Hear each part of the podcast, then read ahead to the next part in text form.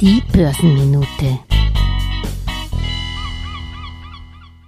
Bei so vielen Negativschlagzeilen derzeit rund um das Börsengeschehen, da möchte ich mal mit einer positiven Schlagzeile punkten. Und deshalb habe ich an einem DZB-Webinar mit Unicredit Aktienstrategen und Optimisten Christian Stocker teilgenommen, der sagt, alles nicht so schlimm, wie in den Kursen eingepreist.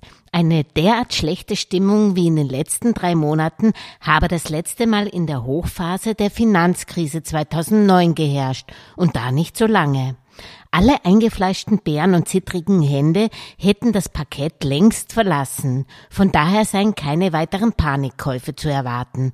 Die Bewertungen hätten schon eine Rezession, also ein negatives Wachstum zwei Quartale hintereinander eingepreist.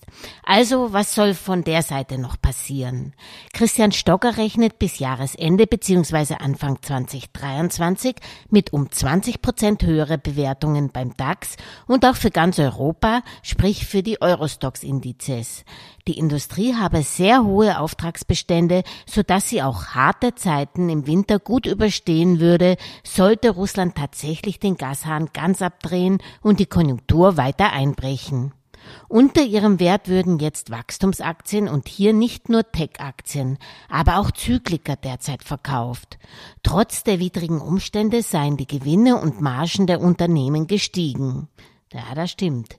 Der Unicredit Aktienstrategie rechnet heuer noch mit Gewinnsteigerungen von 15 Prozent im Europa und im nächsten Jahr von 5 Prozent. Gewinnwarnungen seien ihm bis dato auch nicht zu Ohren gekommen, wie sie jetzt zwei bis drei Wochen vor der Berichtssaison gegebenenfalls kommen müssten.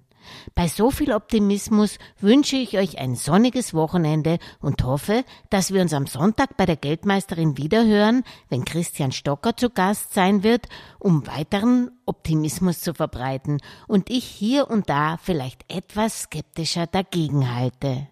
Servus, Salü, Shalom, Ma Salama, bis zum nächsten Sonntag.